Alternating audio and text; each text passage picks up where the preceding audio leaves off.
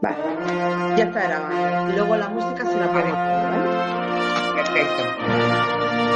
Saludos, feliz año a todos nuestros escuchantes del programa Europa Contigo. Volvemos ahora a principios de enero, como siempre, con la directora del Centro de Documentación Europea de Almería, que es la profesora Ana César Serra. Hola, Ana. Hola Esther, ¿cómo han sido las vacaciones? Pues las vacaciones. ¿Has disfrutado?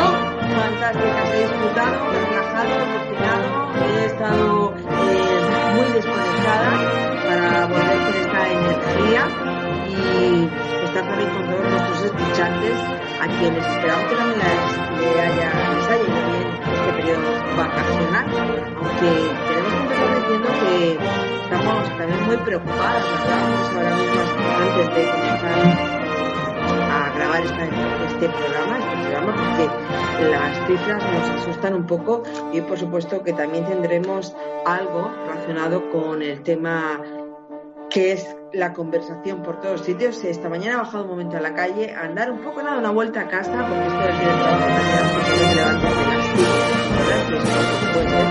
horas, y hacer todas las conversaciones, pues he visto a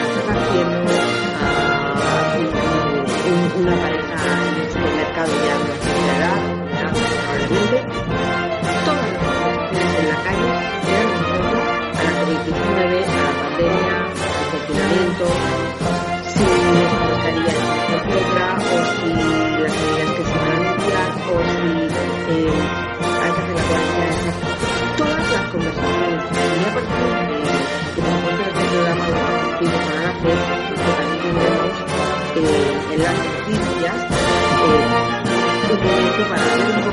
poco cómo se trata en Europa en cuanto al confinamiento que es, digamos, ahora mismo lo que más está en debate para, para intentar mm, salir de esta maldita curva. Bueno, pues empezamos con las noticias, ¿se te parece, Ana Fe? Me parece fenomenal. Ya sabes que tengo aquí una noticia que me ha gustado mucho. Tú también bien, tú también bien.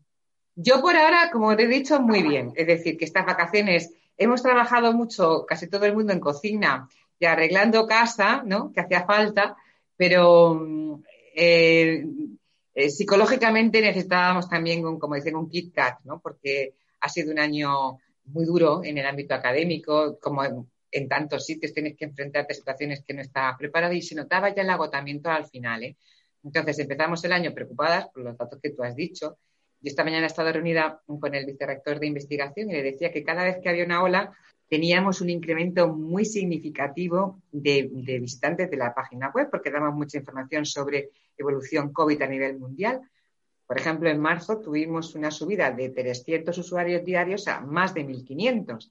Pero es que en octubre superaron que empezaba la segunda ola, superamos los 3.000 usuarios. Y yo te puedo decir que ya ayer pues rozábamos los 2.000. Es decir, que nosotros ya empezamos a ver un incremento de usuarios eh, antes de que se produzca, digamos, la explosión y se está viendo. O sea, que efectivamente estamos ya en las, ya estamos inmersos en la tercera hora. Por lo cual, a nuestros oyentes, pues, por favor, que se cumplan las normas, por favor, que se piense que los sanitarios, además de los aplausos, necesitan unas condiciones correctas para porque están agotados ya físicamente y psicológicamente y que en nuestro país no se lo puede permitir. Entonces, la, responsabilidad que le pedimos a los políticos, pues que también se le aplique cada uno en su ámbito personal.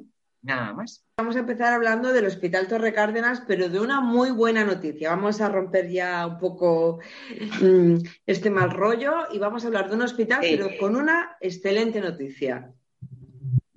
Sí, eh, la, la, publicamos esta semana, esta noticia, que además hace referencia a ese mismo tema en otra noticia publicada en un medio provincial, y es que Torre Cárdenas, el Hospital de Almería, universitario, por cierto, es el único hospital andaluz que participa actualmente en el programa Focus. Bueno, el programa Focus es el resultado de la firma entre la Junta de Andalucía y una, la empresa Gilead Science, que es una empresa biofarmacéutica estadounidense, mm, dirigido este proyecto a la investigación sobre la hepatitis C y la VIH, ¿vale? Entonces, eh, es un proyecto que durante varios años se va, a implicar a muchos ambulatorios, a muchos hospitales andaluces, pero en la primera fase, el único hospital que está actualmente activo en esta investigación es el de Torre Cárdenas, ¿vale? Entonces, mm, me ha parecido que Torre Cárdenas lidere en estos momentos un proyecto de investigación internacional, está genial. Eh, ahora mismo la coordinadora de este proyecto es la doctora Marta Casado, que pertenece al Servicio de Hepatología de Torre Cárdenas y es la que efectivamente está ahora mismo evaluando y desarrollando protocolos para detectar un mayor número de infectados por posibles infectados por hepatitis C. Por lo cual, bien, es un tema que conocemos todos, la hepatitis C, las implicaciones que tiene. Y mira, te voy a decir una primicia. Me ha parecido un tema tan, tan chulo, la verdad, porque a mí los temas estos que dices, hombre, hay que hacer un poco, tú lo sabes, que me da para hacer patria, decir, oiga, que estamos muy bien, que, que somos buenísimos, aunque la gente se crea que no que tengo el ok por parte de ella, el permiso para hacer una entrevista que publicaremos en, eh, pues seguramente en el mes de febrero sobre cómo se está desarrollando el proyecto, qué avances tiene, qué posición de liderazgo tiene Torre Cárdenas. O sea, que puede ser, puede ser un tema mm, de verdad que merece la pena destacarse. Genial, genial. Bueno, pues enhorabuena también a, esta investigadora, a esta doctora y a todo su equipo, porque la verdad que estar en un proyecto de esta envergadura, pues siempre mm, hay, que reconocerlo, ¿no? Por supuesto. Y la segunda noticia, en cierta medida, tiene algo que ver con esto que estamos hablando de este programa de investigación Focus porque nos vas a hablar de innovación, de lo importante que es la innovación, no solamente la investigación, sino dar ese paso para que la investigación dé lugar a acciones en la sociedad. Ya alguna vez nos has hablado de lo, importantísimo que es la innovación, nos hablabas, creo, de datos de Corea, donde ahí estaban situados los primeros, y de cómo Europa está viendo que investigar es muy importante, es necesario, imprescindible, pero sin innovación la cosa se queda, la mesa se queda muy coja. Sí, sí, esto fue, ¿de acuerdo? Empezamos ya hace, yo creo que año y medio, casi, sí, hace año y medio.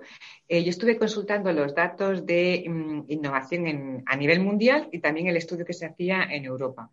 Y mm, mientras que en investigación Europa es muy buena, en innovación tiene una posición ya un poco más, mm, no tan significativa. Quiere decir, se suele decir, vamos muy bien porque hemos adelantado a Estados Unidos, y es verdad.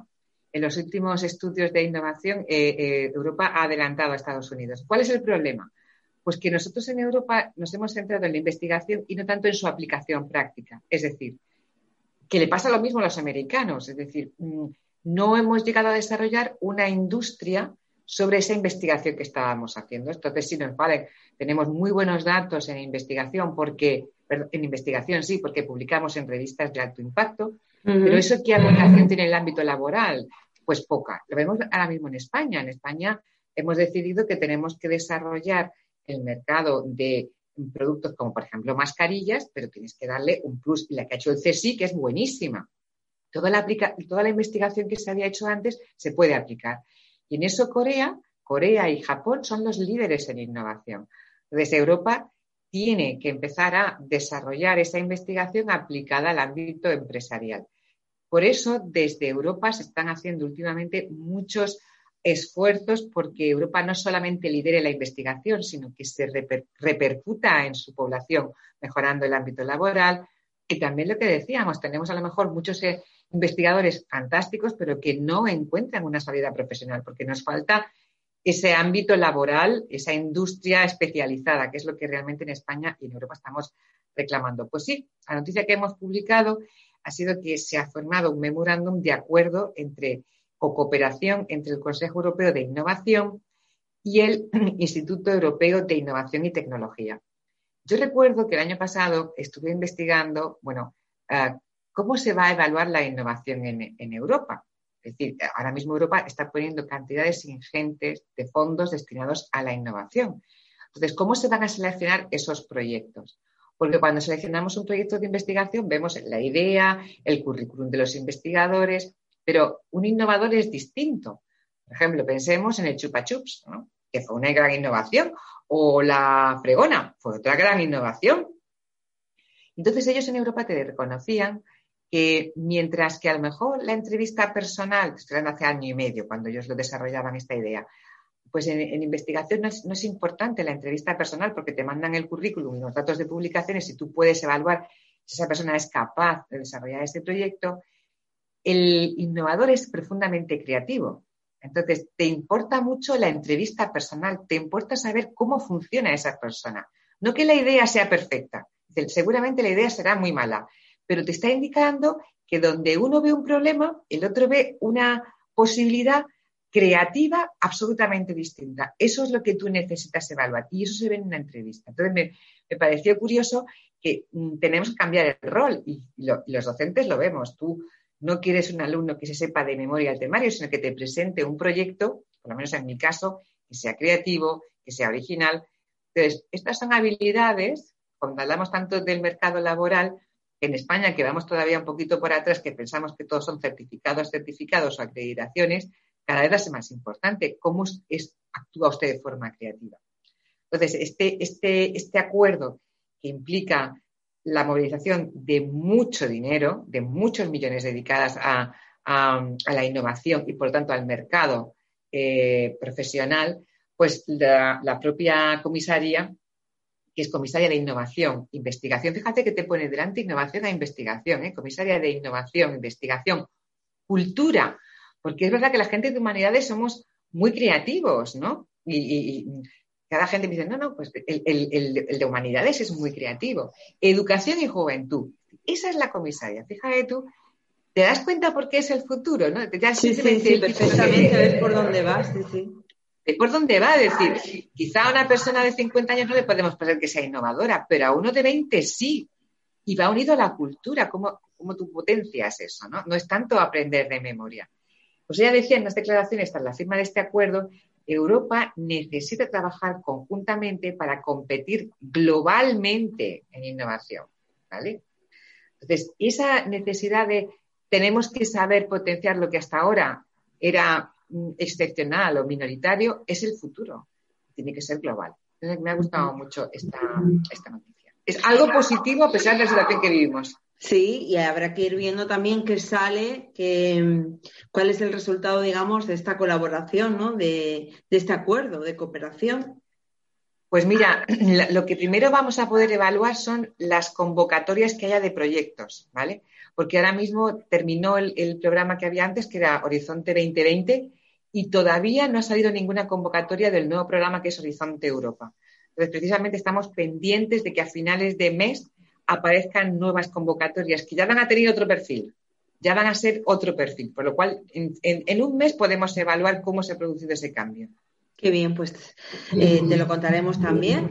A ti, escuchante que nos sigue, está aquí en Europa contigo, a toda la gente que oye estos podcasts, sobre todo si eres docente, investigador, porque seguro que te interesa ver por dónde va Europa y por dónde podemos enfocar los proyectos de investigación para estar ahí en esos programas europeos, que al final es lo que les interesa también a nuestros investigadores, ¿no? Conseguir esa financiación para llevar a cabo sus investigaciones.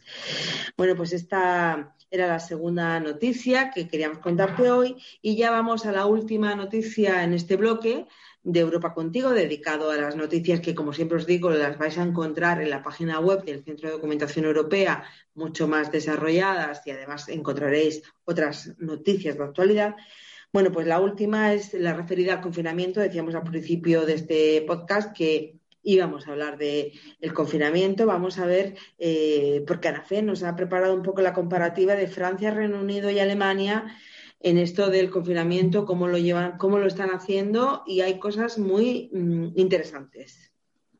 Sí, eh, acuérdate que nosotros tenemos lo que llamamos Agenda Europea Confinamiento, en el que vamos recogiendo, pues según la demanda de información que hay, qué sucede en otros países. Lo hicimos con mascarilla, lo hicimos con el eh, estado de alarma y ahora lo hemos hecho con medidas, porque la tercera ola la estamos sufriendo a nivel mundial. Pues entonces, como siempre digo, la información que ofrecemos está desde las instituciones eh, de la Unión Europea, de cada país, por ejemplo, pues el gobierno británico, la, página web del gobierno francés, etcétera.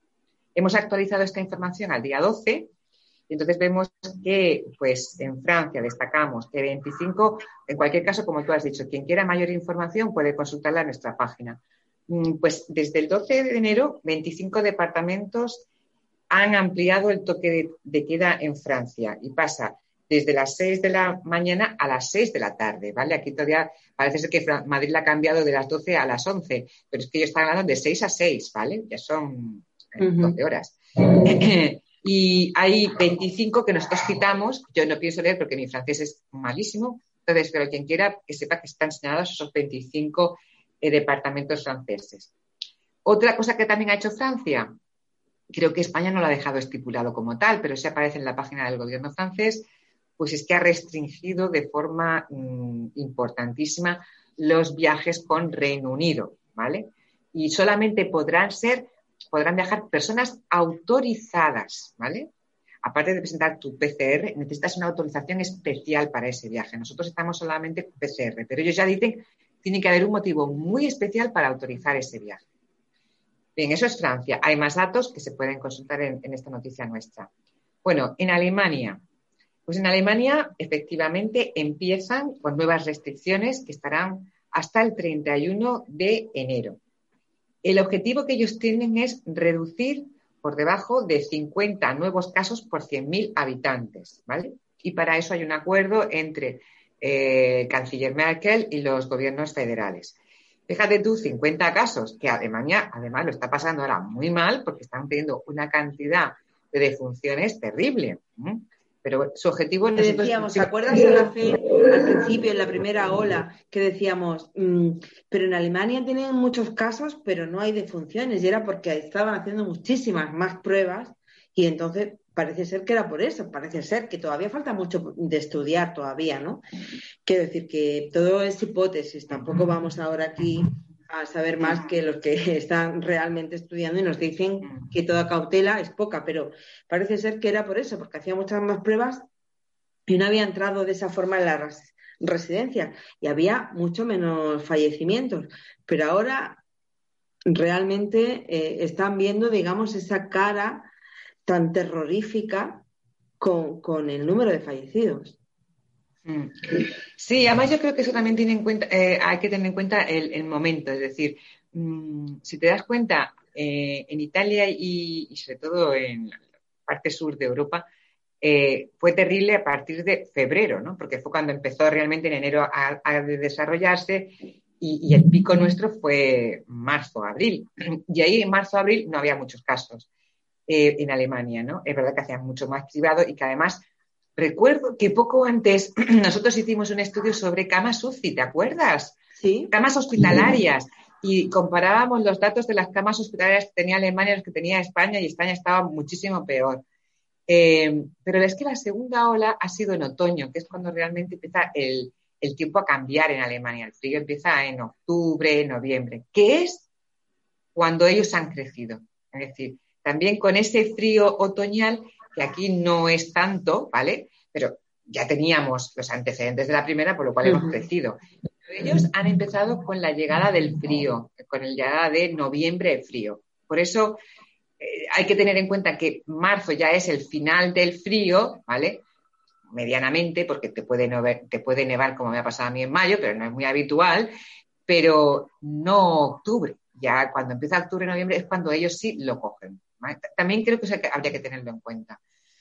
Pero, eh, fíjate tú, dice, en, los institutos en los que la incidencia, la incidencia de siete días supere los 200 casos nuevos por 100.000 habitantes, habrá que tomar medidas de mayor alcance. Eso dice la, web del gobierno mm, central. Fíjate tú, 200 casos. Aquí, como tuviéramos que aplicar los 200 casos, Almería mal, o sea, todo el mundo mal, ¿vale? Y fíjate tú, si superan los 200 casos, una de las medidas que toman es solo se permitirá a las personas desplazarse en un radio de 15 kilómetros desde su lugar de residencia.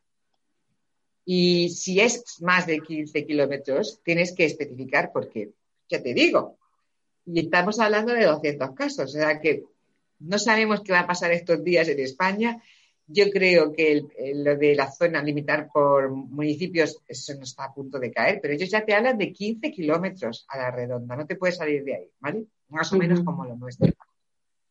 Y después una cosa que me ha parecido muy importante que destacan los alemanes es la situación de los hijos. Los padres, ¿qué hacen si el hijo tiene COVID o le dicen que tiene que confinarse? Pues te dice que el gobierno alemán establecerá la base jurídica para garantizar que cada padre tenga derecho a 10 días más de subsidio por enfermedad de los hijos en el 2021 y 20 días en el caso de que sean padres solteros.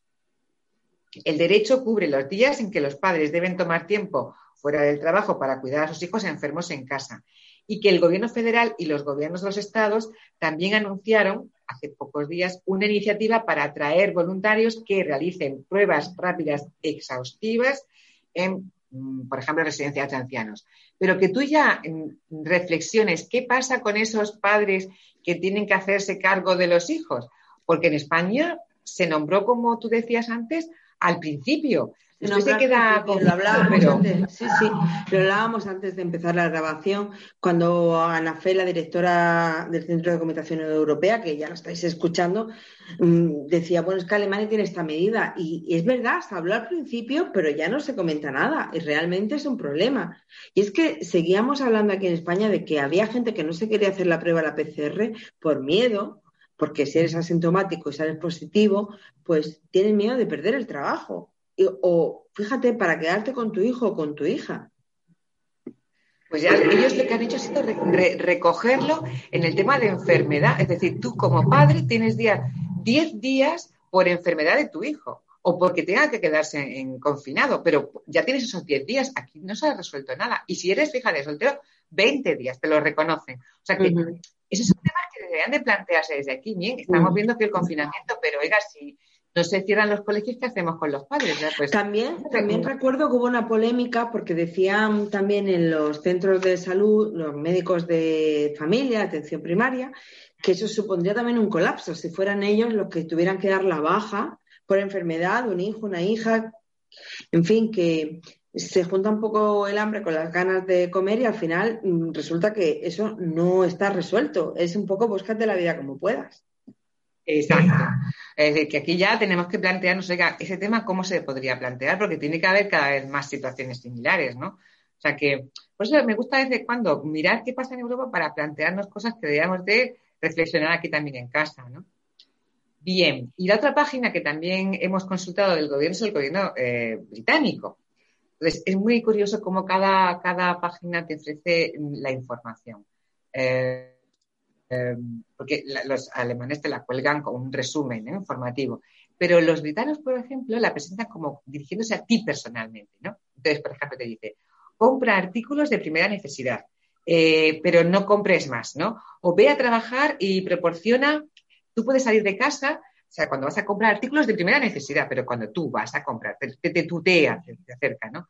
O vas a trabajar, puedes salir para trabajar o para, fíjate qué curioso, proporcionar servicios voluntarios o de caridad.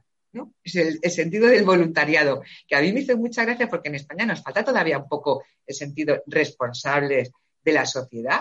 A mí, por ejemplo, me dio mucha pena, mm, como sabes que tengo mucha familia en Madrid, cuando vi que en Madrid los dueños de coches 4x4 mm, eh, se habían movilizado para poder ayudar llevar a médicos a hospitales o a enfermos, o cómo se habían movilizado con un WhatsApp.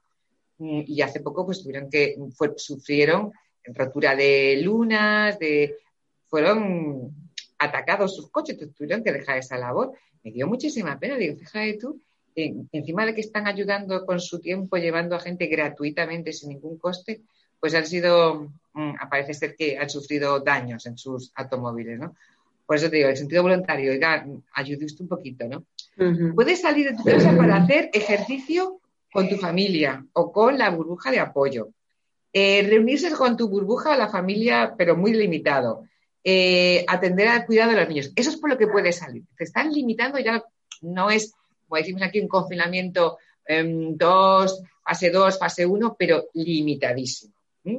Entonces, pido que se consulten las páginas. Ahora mismo no tenemos casi movilidad, pero eh, es conveniente, si no consultarnos a nosotros, pues sí buscar la información que ofrecen los gobiernos eh, a nivel que vayamos a viajar, ¿no? Voy a hacer una pregunta, Ana, que igual no la puedes contestar ahora, pero la dejamos ahí en el aire, porque ha habido también eh, una campaña, por lo menos aquí en la ciudad de Almería, mm, supongo que en otros lugares también, por el tema de los parques para los pequeños, porque se cierran y se quedan sin sitio donde jugar. Y también me ocurrió ayer, por ejemplo, de una niña que le decía a su madre, por favor, solamente una vez, que se quería tirar por el tobogán. Y le decía, no, es que ya no se puede. Pero no había nadie. Ayer era las 4 de la tarde y esa zona de juegos estaba vacía. Y, en fin, ¿no? Un poco esa situación de, de se han vuelto a cerrar los parques y jardines en los parques infantiles y, y bueno, no sé cómo en otros países se lo plantean, si también se cierran los parques o no. No lo tengo la información, pero te la voy a buscar. Pero yo creo que con el tema de los parques nos está pasando igual que con los niños. ¿Te acuerdas que al principio lo más peligroso eran los niños, que por eso se cerraron todos los colegios, eh, que había un gran debate si había que cerrar los colegios o no? Y ahora se ha visto que no tanto los mm, menores como los adultos, ¿no? Que ahora ya el menor como que menos, menos transmite menos la enfermedad. Entonces yo creo que eso, también recuerda que cuando salimos, en los parques, me acuerdo de Madrid, por ejemplo, el retiro estaba cerrado, se cerraba todo para que la gente no pudiera pasear. Claro, a mí me parece como todo un poco extraño que tú puedas mandar al niño al colegio, que a lo mejor haya 15 o 20 en clase sin embargo no pueden jugar en el parque. Mm, son situaciones que yo creo que no sabes hasta qué punto debes de cambiar la normativa y entonces algo que se ha demostrado que los niños no son transmisores, prohíbe, sin embargo, que jueguen en el parque, porque se supone que tocar las manos puede haber, no vas a estar con el limpiando continuamente las manos al niño. Pero es que a lo mejor es mejor que el niño juegue ahí o que juegue de 10 en 10 y, después se cambien. No sé, eh, voy a mirar qué pasa, porque sí es verdad que los alemanes mm, han mantenido muchos más espacios abiertos que nosotros. Es decir, eh, mm, quizá porque como por las características del clima no es tan normal estar en terrazas o tal, sino estás en tu casa o estás en la calle. Entonces ellos sabes que son con mucho contacto con la naturaleza. Entonces, mm, yo recuerdo que en octubre la gente seguía saliendo con la bicicleta, se iba a dar un, paseo por, por, los alrededores de la ciudad y tal, muy típico alemán. Voy a confirmar, pero yo creo que los parques no se han cerrado por ese sentido alemán de contacto con la naturaleza. Pero es interesante, ¿ves? Sí, yo lo voy a mirar. Ahí, lo dejo. Recuerdo en un otro parque de Almería donde eh, se practica eh, el deporte de monopatín o bicicleta, que tiene rampas. Bueno, tiene un nombre ahora mismo, no, no me sale. Increíble, pero no me, no me sale. Y, recuerdo que de, pasar por allí, ver a la policía local que le decía a los jóvenes, no podéis estar aquí más de seis. Y yo decía, bueno, ¿cómo hacemos? Pues poneros de acuerdo entre vosotros, pero mm, claro, esos jóvenes, algunos se conocían, pero otros no. Igual tú ibas con tu amigo allí a patinar, pero a los otros 10 que había allí, porque podía haber unos 15 jóvenes, pues ni tenías el teléfono ni, ni a lo mejor lo habías visto o no. Y era curioso porque la policía local tenía que hacer frente a eso a esa situación, no podían estar 15, pero y les decía, pues regular, autorregularos, y los otros se miraban como diciendo, sí, claro, en esta sociedad además donde no hay ni una asociación de vecinos allí ni nada que, pueda echar una mano, pues eh, era curioso, ¿no? Y, bueno, pues eh, no sé, supongo que lo, que lo, habrán cerrado, ¿no? Pero es, es complicado, no sé si igual en otros países es más fácil digamos eso, esa autoorganización en el propio barrio, en, la propia comunidad. No lo sé. No, yo creo que, yo creo que, mira, mm, todo lo que hemos sufrido y vamos a seguir sufriendo este año porque es todo vivir en la incertidumbre, eh, va a tener de bueno que mm, vamos a tener que sentirnos más responsables de lo que hacemos, ¿vale? Eh, em, con el tema de las nevadas en Madrid, ¿no? Que si se quién quita la nieve y tal. Y ponen el ejemplo alemán y francés, ¿no? O sea, usted tiene que quitar este trozo, o sea, organícese con sus vecinos porque esto no puede estar así. A mí me ha pasado, yo no tenía ni fuerza para mover la pala y al vecino le daba pena y me decía, no se preocupe, yo le ayudo porque me veía ahí con la pala quitando de la puerta de la casa hecha un desastre. Pero, mm, pues igual que haces eso, tienes que preocuparte de. Entonces, creo que vamos a tener, que empezar a saber gestionar un montón de cosas que ni se nos habían ocurrido. Desde tú vas al parque y punto. No, pues ahora mismo se va a crear la aplicación tal para el parque no sé qué. es muy probable. O sea, lo que sí está claro es que nuestra vida va a cambiar. Cuando volvamos a la normalidad, y no esta nueva normalidad, ni será la de antes ni será la de ahora, será un, mix que tendremos que empezar a asimilar.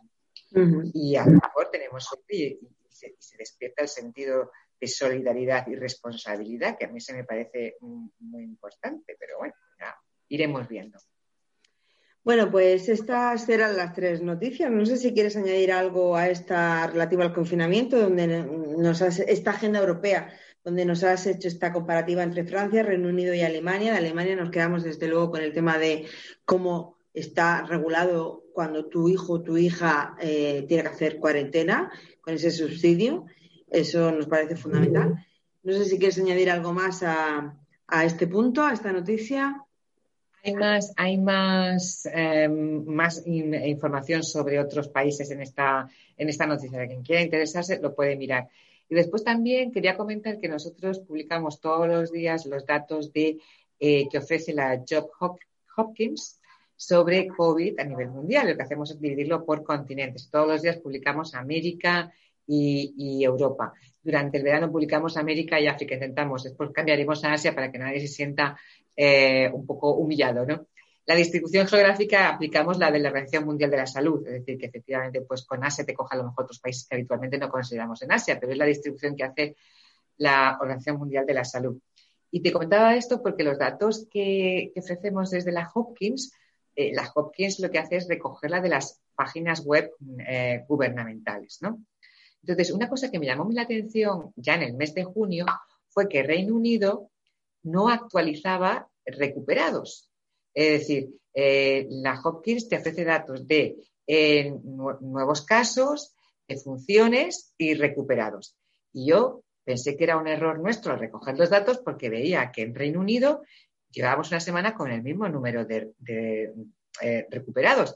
Claro, era una cifra bajísima en comparación con nuevos casos y con fallecimientos y una cifra muy baja si la comparabas con España u otros países.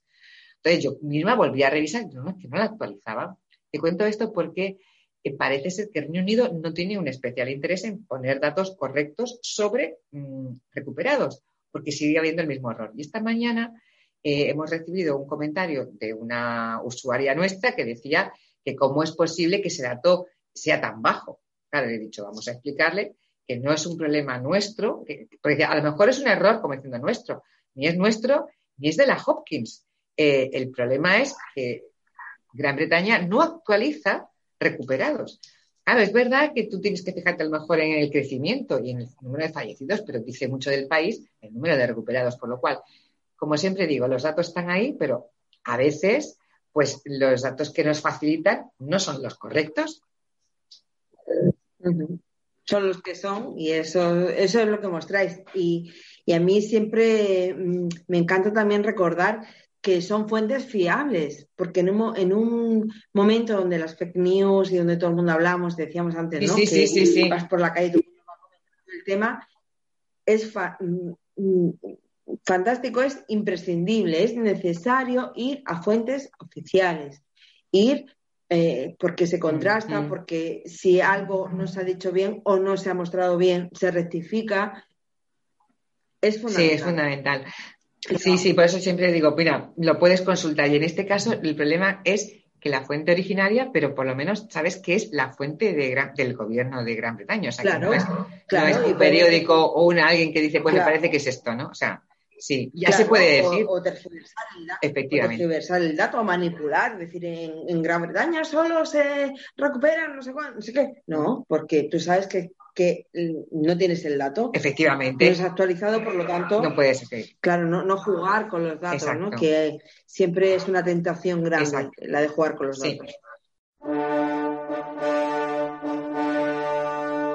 Pues dejamos este bloque de noticias y nos vamos a convocatorias. Una convocatoria especialmente dirigida a jóvenes entre 17 y 20 años que nos ha parecido maravillosa. Un campamento espacial europeo.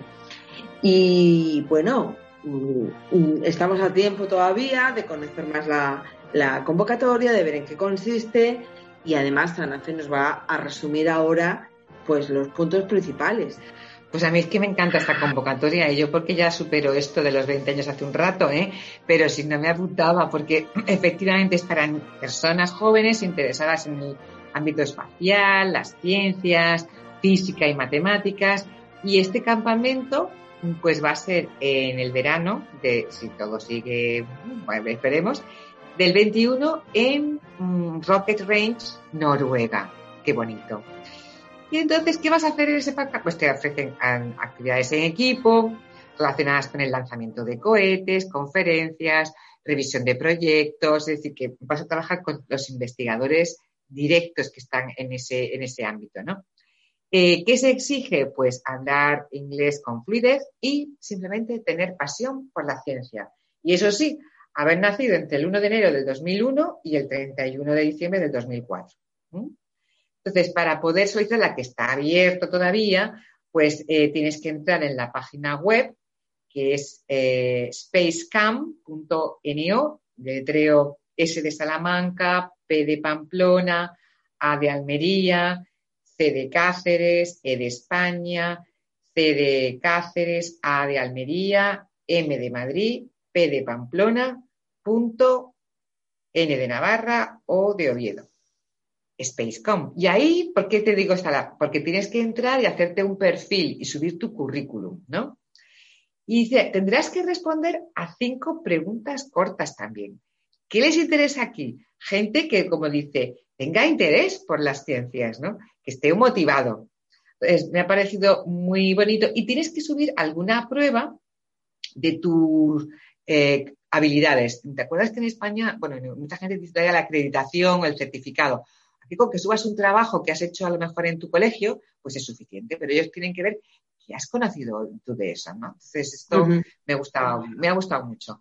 Es decir, que yo tengo que confesar que espera un poquito, solamente un poquito más joven, la primera que se apuntaba era yo. Pero no, esto no va a ser posible. Pues, eh, ¿qué te digo? Yo también me apuntaba, yo también me apuntaba. ¿Ves? ¿Ves? ¿Ves? Lo sabía. A ver si aquí bueno. realmente la situación mejora. Ojalá que sí, debe ser así. Entre todos y todas seguro que lo podemos conseguir y que este campamento espacial europeo que tiene una pinta tan bonita y que nos da tanta envidia, es para jóvenes entre 17 y 20 años, pues se pueda llevar a cabo. Y ya en el último bloque, sí, ya llegamos al final de este Europa Contigo, estadísticas como siempre. La primera de ellas hace referencia al reciclaje de plásticos. El tema del reciclaje está también generando polémica aquí en España, si se recicla bien, si no, las empresas del reciclado. Bueno, vamos a ver este, esta estadística de reciclaje de plásticos que nos trae Ana Fe Serra, a ver dónde nos sitúa como Estado, cómo sitúa España. Recuerda que justamente con la llegada de von der Leyen el año pasado, eh, pues el tema puntero que quería España era el Pacto Verde, que va todo el tema de nuevas energías renovables, el reciclaje, todo, era, todo va a ser el año del Pacto Verde, y claro, quedó pues ahí muy parado. Se pretende que este año se vuelva a recuperar, ¿vale? Y de ahí que, pues, teniendo en cuenta que sí o sí nuestra industria tiene que cambiar y nuestra sociedad también, acuérdate cuando hablamos de las lavadoras, lo que, los eh, tejidos, lo que contaminaban, etcétera, pues hemos dicho, vamos a empezar, por favor, recordando también el reciclaje, que en principio no está muy mal. Eh, son datos del 2018 en este caso, y dice que según los datos del 2018, en la Unión Europea se reciclan más del 40% de los residuos de envases de plástico, de los residuos de envases de plástico. Así pues, se estima que el 41,5% de los residuos se reciclaron en el 2018. En siete Estados miembros de la Unión, más de la mitad de los residuos se reciclaron. ¿Quiénes son los países que más reciclaron? Pues mira, fíjate. Lituania, casi el 70%. Eslovenia, más del 60%. Bulgaria, casi el 60%. República Checa, casi el 70, 57%, perdón. Chipre 54%, Eslovaquia 51,4% y España 50,7%, que superamos el 50%, es decir, que superamos la media de la Unión Europea, que era más del 41,3%, ¿no? Sorpresa, positiva para nosotros. Si alguien, yo creo, creo, no sé, pero sí, a la mayoría seguramente, a mí por lo menos, nos dicen que hagamos una lista de los países europeos que más reciclan plástico, eh, los 1, 2, 3, 4, 5, 6, 7 países europeos que más reciclan plástico, yo creo que no hubiera acertado ni uno. Ni uno. Pues sí, ni uno. A mí me ha sorprendido mucho, fíjate, que Alemania e Italia no alcanzan el 50%. A mí me parece que esto es un poco raro. Lituania, Eslovaquia, Bulgaria, República Checa, Chipre, Chipre, Eslovaquia, España. Nada, a lo mejor no, te lo imaginas. sí, pero poco más. pero fíjate tú, Alemania e Italia no alcanzan en el 2018 ¿eh? el 50%. Y Francia no llega al 27%. El reciclaje de plástico. De, de, de, plástico, sí. De envases de plástico. Esto me ha parecido curiosísimo. Entonces, sorprendente, como tú dices. Esto es muy sorprendente. Pero ya veremos que va por la línea. Va por la línea. Porque fíjate tú, el siguiente tema, que también va un poco de pacto verde, porque hablo de energía renovable, utilizada o aplicada para la calefacción y la refrigeración. Eh, ya sabemos que en, España estamos viendo cada vez que cae una nevada de estas características, pues no estamos preparados, pero cuando, cuando llega una ola de calor en Francia, la gente se muere porque no tiene aire acondicionado, también es cierto. Pero a mí me parece interesante la aplicación, ya sea a la calefacción o a la refrigeración. Pues estos son datos del 2019. Eh, la energía renovable representaba el 22,1% 22% del total de la energía utilizada para calefacción y refrigeración en la Unión Europea. ¿Vale? Muy, bajito, 22%, porque reciclaje estábamos viendo que superábamos el 41%, la media. Bueno, pues eh, Islandia fue, esto no nos sorprende, ¿verdad? No. Eh, registró una cuota más, la, cuota más elevada eh, aplicada, de energía aplicada a calefacción energía renovable, de fuentes renovables, aplicadas a la calefacción y refrigeración, casi el 80%. Superaron el 50% de energía procedente de fuentes renovables, porque ahí está la clave, fuentes renovables aplicadas a calefacción, refrigeración. Suecia, esta hubiese caído mm, más del 66%, Letonia casi el 58%, Finlandia supera el 57% y Estonia supera el 52%. Pero fíjate la sorpresa. Países con una cuota inferior al 10%, repito, 10% de energía de fuentes renovables aplicadas a la calefacción y refrigeración, que precisamente son de lo más contaminante, porque pensemos en la cantidad de calderas que hay de calefacción en Madrid en invierno, eso es muy contaminante. Bueno, pues por debajo del 10%, sorpresa. Irlanda, que nos ha dado muy buenas estadísticas en otros casos, aquí 6,3%. 6,3%, que eso no es nada. Países Bajos, 7%. Bélgica, 8,3%. Y Luxemburgo, 8,7%. Muy bajos, es que no llega ni al 10%. Aquí, sorpresa positiva para Portugal, Portugal 41,6%, es un 42%. Portugal muy bien en esto, ¿vale? Francia 22,5%, mal, yo lo veo muy bajo. Italia 19,8%, bajo. España, no nos sorprende, 18,9%, 20%, perdón, 19%, muy bajito. Y Alemania 14,6%. Es decir, no aplica renovables tampoco a calefacción y a refrigeración, pero sobre todo a calefacción que lo necesitan. No, es eléctrica. Me, encanta cuando nos traes estos datos porque además al final muchas veces vas construyendo el estereotipo y del estereotipo el prejuicio, ¿no? Alemania, las renovables, pues sí, será, pero para otros sectores, pero no para la calefacción ni para la refrigeración. Y, lo de Islandia, bueno, lo de Islandia en el ochenta y pico por ciento es que ya sabemos que ellos el uso de energía geotérmica pues lo tienen hiperdesarrollado y, y les funciona estupendísimamente, pero evidentemente eh, te da que pensar, eh, eh, y Portugal, ¿no? Portugal de pronto hay un cuarenta y pico por ciento. frente a España que no llega al 20%. O sea, es que no llega ni al 19%. Es decir, que realmente estas estadísticas te dan, te dan también una línea que mm, podemos cambiar enormemente el futuro de nuestro país. Es decir, España tiene la posibilidad de utilizar unas energías renovables impresionantes. O sea, que nos pueden cambiar todo. O sea, podemos mm, mejorar muchísimo, ¿no? Entonces, bueno, a mí me ha, gustado que los datos que tenemos de España son malos, de Alemania sorprendentemente malos, pero indica un futuro que con los nuevos proyectos, las nuevas líneas defendidas desde la Unión Europea y necesarias frente al cambio climático, pues España tiene mucho que decir. Sí, sí, tiene mucho que decir y hay mucho campo para mejorar. Efectivamente, efectivamente. Nosotros aquí, fíjate tú, simplemente con la solar, con la eólica, es que podríamos hacer mm, el desarrollo del hidrógeno también, que es muy importante. O sea, tenemos, tenemos mm, buena investigación que es el momento de aplicarla al desarrollo eh, empresarial y social del país.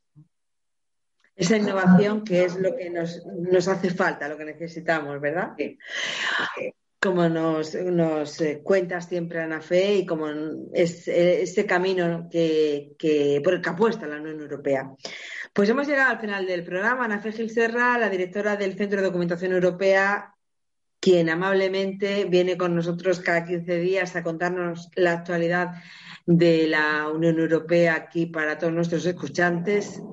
Tenemos que agradecerte, como siempre, eh, tu disponibilidad, cómo nos cuentan las cosas lo que aprendemos contigo y que este año 2021 lo hayamos empezado así de bien contigo aquí en, la radio. Muchas gracias.